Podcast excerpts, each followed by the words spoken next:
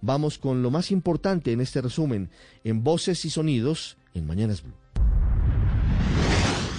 que el DANE reveló que más de 3.600.000 personas se encuentran desempleadas, una cifra que para el mes de octubre se ubica en el 14,7%, alta si se compara con octubre 2019, pero la más baja si se compara con anteriores meses de este 2020 y desde que comenzó la pandemia. Presidente Iván Duque. Nuestra tarea, seguir acelerando el proceso de reactivación para seguir reduciendo la tasa de desempleo, permitir a los colombianos encontrar nuevos puestos de trabajo y dinamizar los sectores que más contribuyen al crecimiento económico.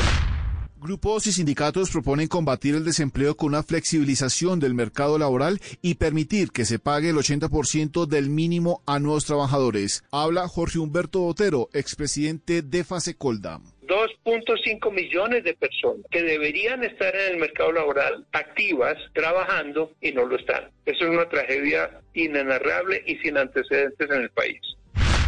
Tal y como se esperaba, el dato de la productividad fue negativo para este año. Cayó 0,6%. La productividad de los trabajadores se desplomó un 8,38%. El sector más afectado, el comercio, seguido por el transporte y la construcción. Sin embargo, desde la CUT, el presidente de la organización Diógenes Orjuela insistió en un salario mínimo de un millón de pesos para 2021 el debate del salario mínimo no puede ser el debate ortodoxo, como no ha sido ortodoxa ninguna de las medidas económicas que se han tomado en el transcurso de este año.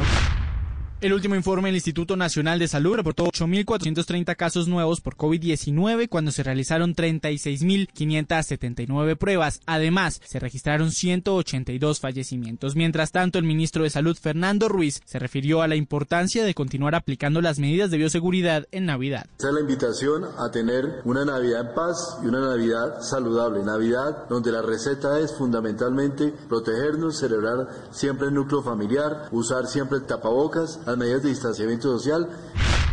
Ante el aumento de casos de coronavirus en Santander, el gobernador prohibió todas las reuniones que generen aglomeraciones. Las restricciones irán acompañadas de toque de queda desde las 11 de la noche hasta las 5 de la mañana. Mauricio Aguilar es el gobernador de Santander. Las celebraciones de las velitas, de Navidad, de fin de año, que se celebre tan solo con los núcleos familiares. En Cartagena, las autoridades patrullan y hacen control policial a comercios y zonas turísticas, incluido el toque de queda que irá inicialmente hasta el 15 de diciembre. William Dow, alcalde de Cartagena. Serán en aquellos barrios donde mayor casos activos hay de COVID en este momento. Los cerca de 500 nuevos contagios diarios en Cali mantienen a la ciudad en alerta naranja. Jorge Iván Ospina, alcalde de Cali. No pueden existir eventos que congreguen comunidad en este diciembre?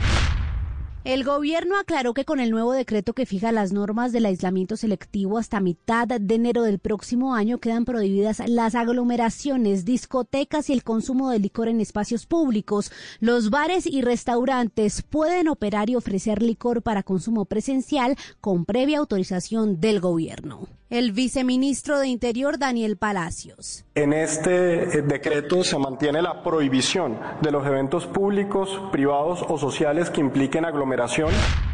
Contraloría, Fiscalía y Bienestar Familiar rastrean en todo el país a los responsables del millonario fraude con la entrega de alimentos que debían ser destinados a niños y madres gestantes. Son nueve contratistas los presuntos responsables del desvío de mercados en medio de la crisis que trajo el COVID-19. Dichos contratos son otorgados por el Instituto Colombiano de Bienestar Familiar. La directora del ICBF sostuvo. De evidenciar que hay algún tipo de malversación, imputaremos o llevaremos a que se le imputen cargos a quienes han incurrido en estas faltas. Nosotros estaremos entregando todo el acervo probatorio, el material probatorio necesario para que las autoridades judiciales se permitan tener las sanciones efectivas. Nuevamente un juez de la República le ordenó al presidente Iván Duque que suspende el uso de gases lacrimógenos por parte de la policía durante manifestaciones que se tornen violentas en épocas de pandemia. Luego de recibir conceptos del Departamento de Toxicología de la Facultad de Medicina de la Universidad Nacional, el juez concluyó que el uso de gases lacrimógenos resultaría una combinación muy peligrosa en momento de propagación del virus. Mateo Rincón, accionante de la tutela. El uso de los gases lacrimógenos provoca el aumento del de, eh, el contagio del COVID-19.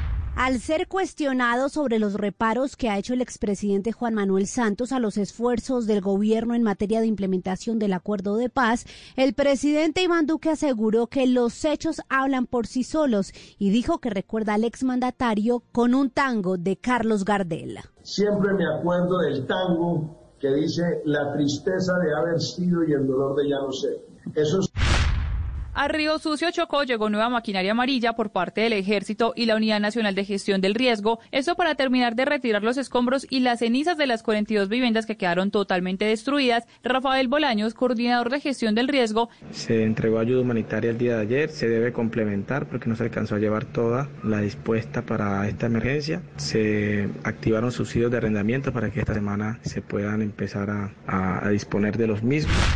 Con un proyecto de ley buscan eliminar las nueve causales por las cuales se puede pedir el divorcio en el país. Lo explica el representante Juan Fernando Reyes. Dejamos la causal, digamos, de común acuerdo. Pero las otras las reemplazamos por el convenio regulador. Pero esto ya genera posiciones divididas en el Congreso, habla la representante Juanita Goberto. Entonces, eliminar esas causales cuando no hay acuerdo desprotege profundamente a las mujeres en un escenario